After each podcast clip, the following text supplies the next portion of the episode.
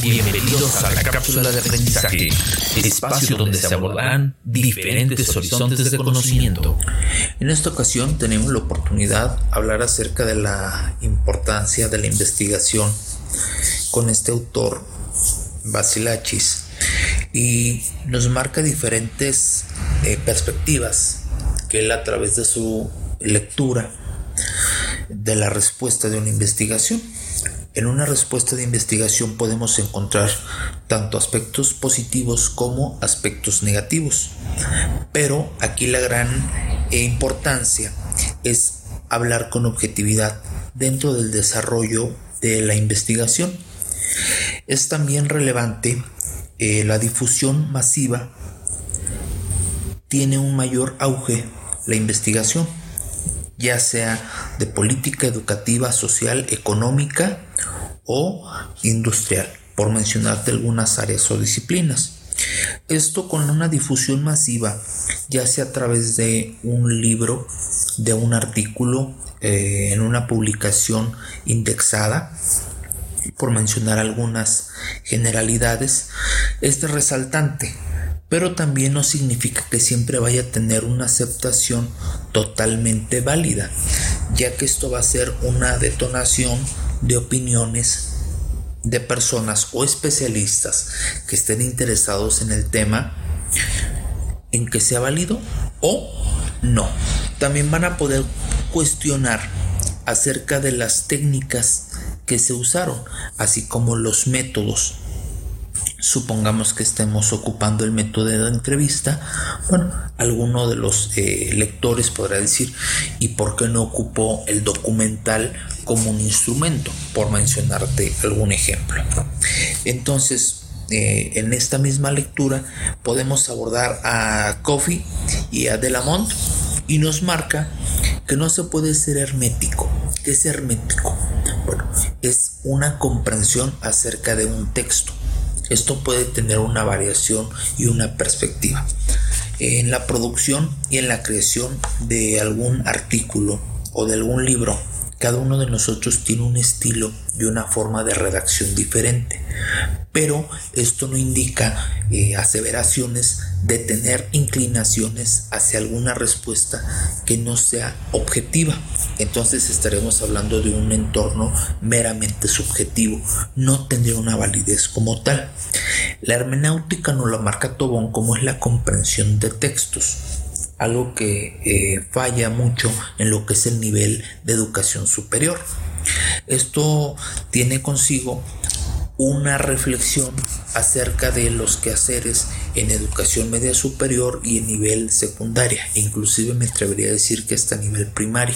Es por ello la gran importancia de poder tener la comprensión de un texto de manera eh, correcta. Entonces, ¿qué es lo que genera esto? Genera divisiones. No sé si hemos por ahí escuchado lo que es el un término que ocupan muchas personas, eh, divide y vencerás. Entonces, al momento de lanzar tu, tu producción, puedes generar esa, eh, esa cuestión de una división, lo cual no es muy válido en la comunidad eh, de escritores y sobre todo en la comunidad científica. El hecho de que nosotros tengamos una perspectiva diferente acerca de un método o la creación del uso de alguna técnica o estrategia para poder obtener alguna información o recolección o recopilación, como tú le quieras llamar, tiene que tener mayor objetividad.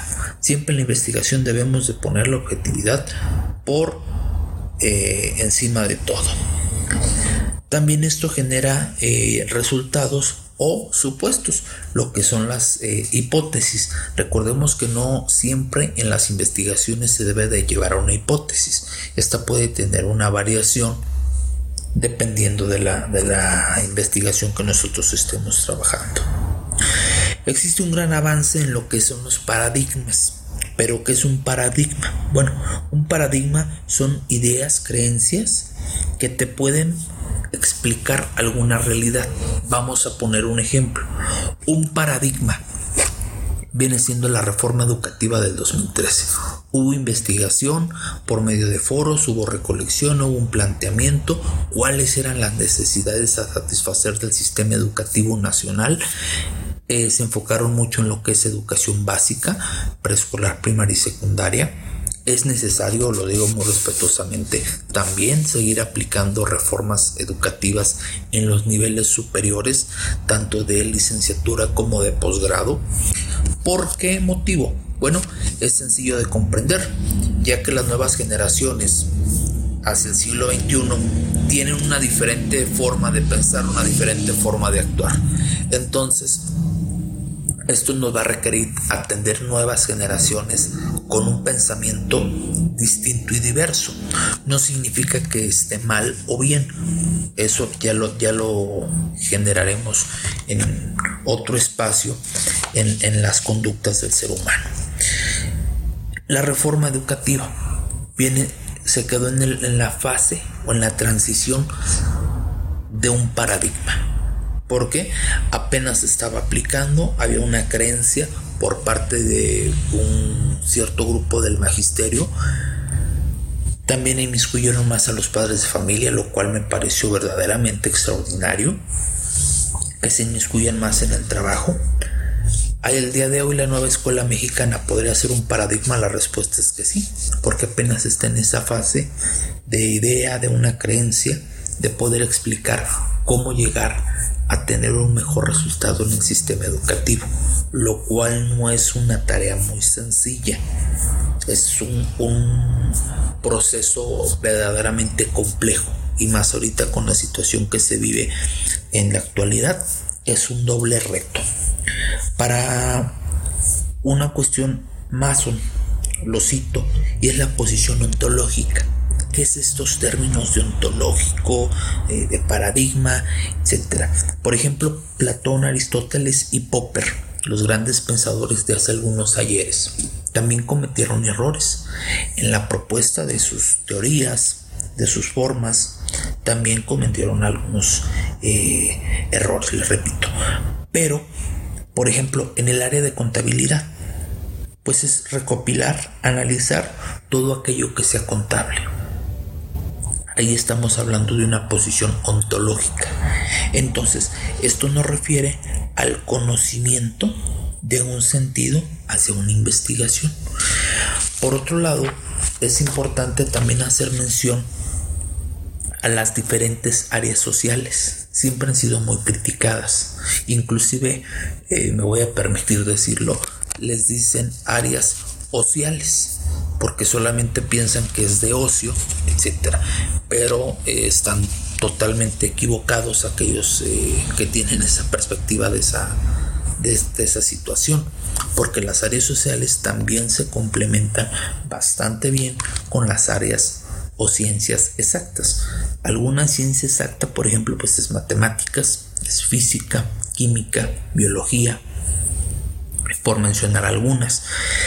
Es importante mencionar a Gantt acerca de que él mencionaba que las áreas estas pueden orientar hacia las ciencias y recausar de manera congruente, ya sea en el ámbito histórico o situado en alguna eh, situación que nos permita poder hacer una revisión por agentes externos.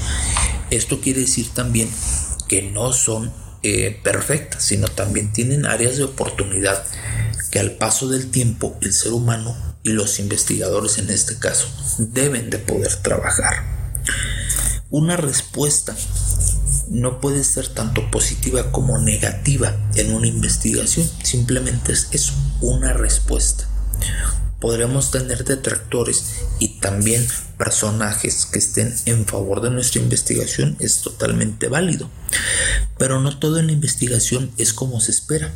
También existen formas de poder convencer al público y esto es a través de los métodos que hemos seleccionado.